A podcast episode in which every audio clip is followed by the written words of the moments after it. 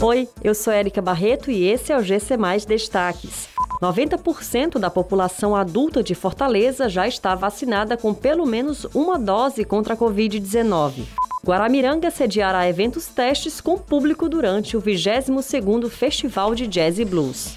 Governadores do Nordeste lançam auxílio de 500 reais para crianças e adolescentes que perderam os pais durante a pandemia. 90% da população adulta de Fortaleza recebeu pelo menos uma dose da vacina contra a Covid-19. O percentual equivale a 1.737.700 pessoas acima de 18 anos beneficiadas com a primeira dose ou com a dose única, no período entre 18 de janeiro e 24 de agosto. Quando analisadas as pessoas que tomaram as duas doses ou a dose única, Fortaleza possui 39,4% de vacinados.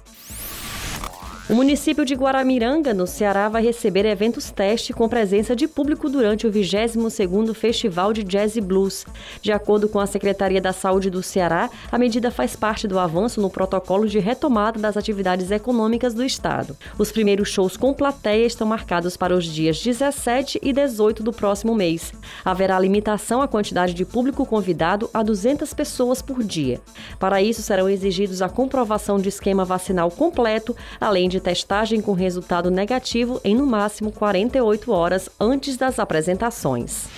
Os governadores dos nove estados brasileiros que fazem parte do consórcio Nordeste, incluindo o Ceará, lançaram nesta quarta-feira um auxílio para crianças e adolescentes que perderam os pais durante a pandemia do coronavírus, chamado Nordeste Acolhe.